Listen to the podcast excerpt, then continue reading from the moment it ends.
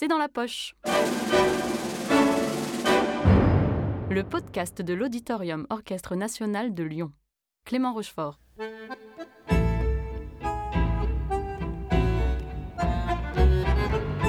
Aujourd'hui, au programme, hommage au grand Astor Piazzolla, compositeur et bandoneoniste argentin du XXe siècle, qui a donné un second souffle au tango, faisant de ce style populaire des faubourgs de Buenos Aires une musique savante et originale, imprégnée par les classiques occidentaux.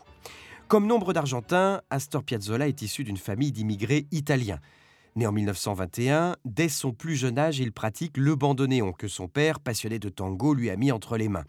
Il aurait préféré jouer du jazz, mais c'est ainsi. Son autre grande passion de jeunesse, c'est Jean-Sébastien Bach, qu'un pianiste travaille sans relâche dans l'immeuble où il vit à New York avec ses parents, avant de retourner dans sa ville natale, à Mar del Plata, au sud de Buenos Aires en 1936. Il a 15 ans et joue toujours du bandoneon sans conviction, car le tango ne l'intéresse pas, jusqu'à ce qu'il entende un concert du violoniste Elvino Bardaro avec son sextetto tipico c'est une révélation.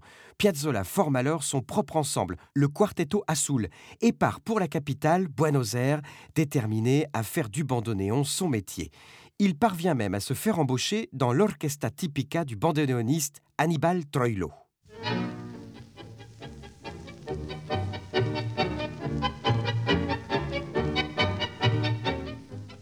Mais ce travail ne le satisfait pas. Lui, ce qu'il veut, c'est être un vrai compositeur de musique classique. Il demande alors au jeune compositeur argentin, Alberto Ginastera, de lui donner des leçons et passe ses après-midi aux répétitions de l'orchestre symphonique du Teatro Colonne de Buenos Aires. Peu à peu, Piazzolla intègre son savoir classique à l'écriture du tango, forgeant un nouveau style qui se démarque vite des autres compositeurs du genre. Dans les années 40, Piazzolla quitte l'orchestre de Troilo, fonde le sien, qui ne dure pas longtemps, faute de moyens. Il est aussi arrangeur pour d'autres orchestres de tango, mais il songe à arrêter pour se consacrer à la composition savante. Il remporte un prix de composition et une bourse qui lui permettent de partir étudier à Paris auprès de celle qui a formé et révélé tous les plus grands compositeurs internationaux du XXe siècle, mademoiselle Nadia Boulanger. Nadia, qui lui donne sans doute la plus grande leçon de toute sa vie. Votre musique manque d'esprit, lui dit-elle. Que faisiez-vous donc avant de venir me voir? Du tango? répond un peu honteux le jeune Piazzolla. Jouez-moi votre tango. Piazzolla lui joue sa pièce triomphale. Nadia Boulanger lui répond Astor, c'est magnifique. Voilà le vrai Astor. Ne l'abandonnez jamais. À partir de là, Piazzolla a remis sans cesse sur le métier ce répertoire populaire et l'a assaisonné d'un langage savant. Il compose sans relâche et enregistre avec rien moins que les cordes de l'Opéra de Paris, Martial Solal et Lalo Schifrin au piano et lui-même au bandoneon.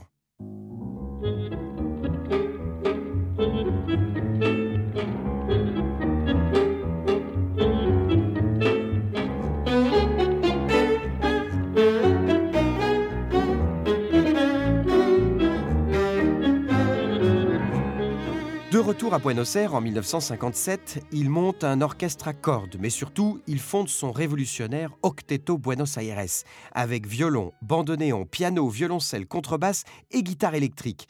Mais il suscite la controverse des tenants du tango traditionnel, et on raconte même qu'on l'attend pour lui casser la figure à l'issue des concerts et des répétitions, lui reprochant de dénaturer le sacro-saint tango argentin. Fin de l'octetto et départ pour New York, où il tente en vain un mariage entre le tango et le jazz. Retour à Buenos Aires en 1960 pour créer une nouvelle formation, le Quintetto Tango Nuevo. C'est à ce moment qu'il écrit la plus grande partie de son œuvre, dont la célèbre Seria del Angel. C'est aussi à cette époque que son style s'affirme dans une synthèse entre le tango des années 40, les inspirations néoclassiques de Bartok ou Stravinsky et le jazz hard bop. En 1965, il enregistre un album mythique où se mêlent tangos et milongas composés sur des poèmes de Borges.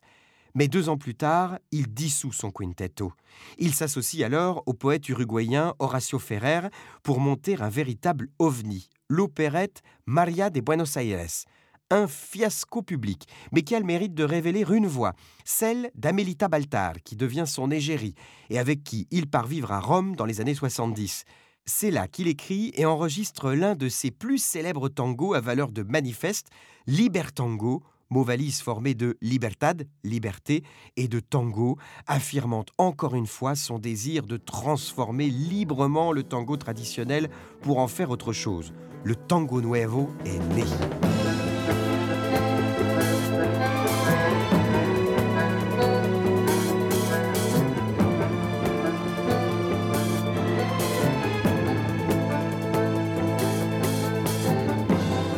1975, retour à Buenos Aires. Travaille autour d'une fusion du tango et du jazz rock, avant de renouer avec son quintetto à la fin des années 70. Un quintet dont le pianiste n'est autre que l'invité de l'Orchestre national de Lyon, Pablo Ziegler.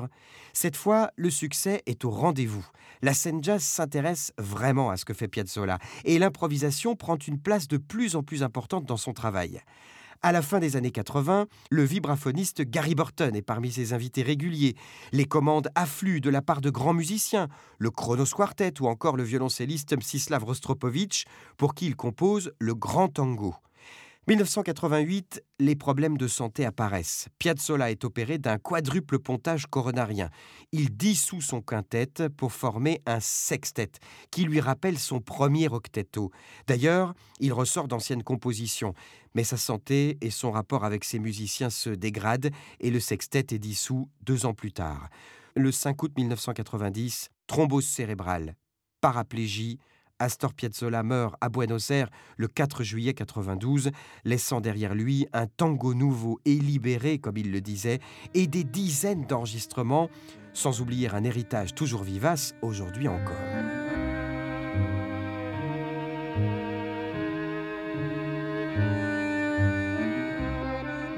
Maintenant que vous savez l'essentiel concernant Astor Piazzolla, feuilletons ensemble un petit lexique du tango. Et d'abord, qu'est-ce que le tango?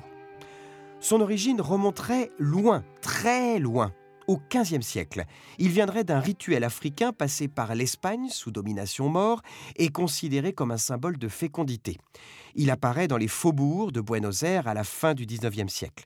Le mot même de tango viendrait du dialecte des esclaves noirs d'Amérique du Sud et désignerait la cage dans laquelle ils étaient enfermés ou bien l'endroit où ils faisaient la fête. Mais en Espagne, le mot tango désignait aussi un bâton, D'autres pensent encore que tango serait le mot tambor, le tambour en espagnol, mal prononcé par les Africains qui serait devenu tango. Bref, sur ce point, les interprétations restent encore ouvertes. Musicalement, le tango est un mélange entre des harmonies importées d'Europe, l'Argentine a été un pays d'énorme immigration tout au long de son histoire, et de rythmes d'origines africaines. Il puise ses racines dans la milonga, une danse qui mêle la habanera cubaine et le candombe afro-argentin qui s'est développé en Uruguay. Par métonymie, la milonga, antérieure au tango, a aussi donné son nom au lieu où l'on danse le tango. D'un point de vue rythmique, c'est la habanera qui est la plus facile à identifier, avec son rythme pointé. Pam, padam, pam, pam, padam, pam, pam un rythme qui accentue la mesure de manière régulière, comme on l'entend très bien, par exemple, dans la habanera de l'opéra Carmen de Bizet. L'amour est un oiseau rebelle. Avec Piazzolla apparaît ce qu'on a appelé le tango nuevo ou nouveau tango, un tango qui se complexifie, qui abandonne son usage purement dansable pour devenir une musique savante, nourrie par le contrepoint de la musique occidentale. Je vous parlais tout à l'heure de la passion que le jeune Piazzolla avait eue pour la musique de Bach. Il n'est donc pas étonnant de trouver dans certains tangos de Piazzolla des fugues, cette forme très stricte du contrepoint fondée sur l'entremêlement d'un thème, le sujet, avec lui-même et avec sa réponse, comme dans une poursuite ou une fuite infinie, d'où son nom de fugue. Cette forme, magnifiée au XVIIIe siècle par Bach, se retrouve par exemple dans Fuga e Misterio ou dans Fuga Nueve. Voici, dans la fugue de Piazzolla, l'entrée de ce qu'on appelle le sujet.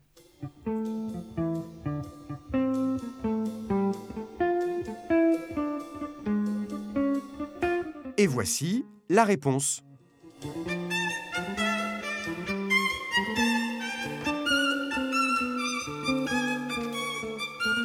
Une autre évolution du tango a consisté à mettre des paroles sur cette danse. On parle alors de tango canción. Bref, le tango est multiple par essence et il n'a certainement pas fini d'évoluer, ce qui n'aurait certainement pas déplu au grand Astor Piazzolla qui lui aura consacré toute sa vie.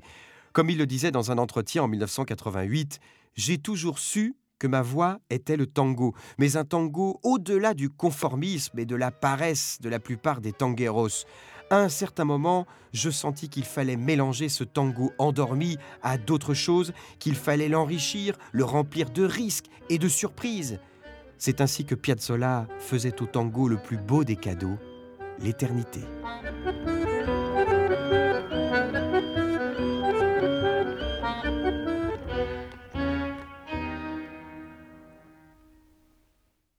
Cet épisode a été produit par l'Auditorium Orchestre National de Lyon. Si vous avez aimé ce podcast, n'hésitez pas à le commenter, le partager et à l'ajouter dans vos favoris sur les différentes plateformes de streaming.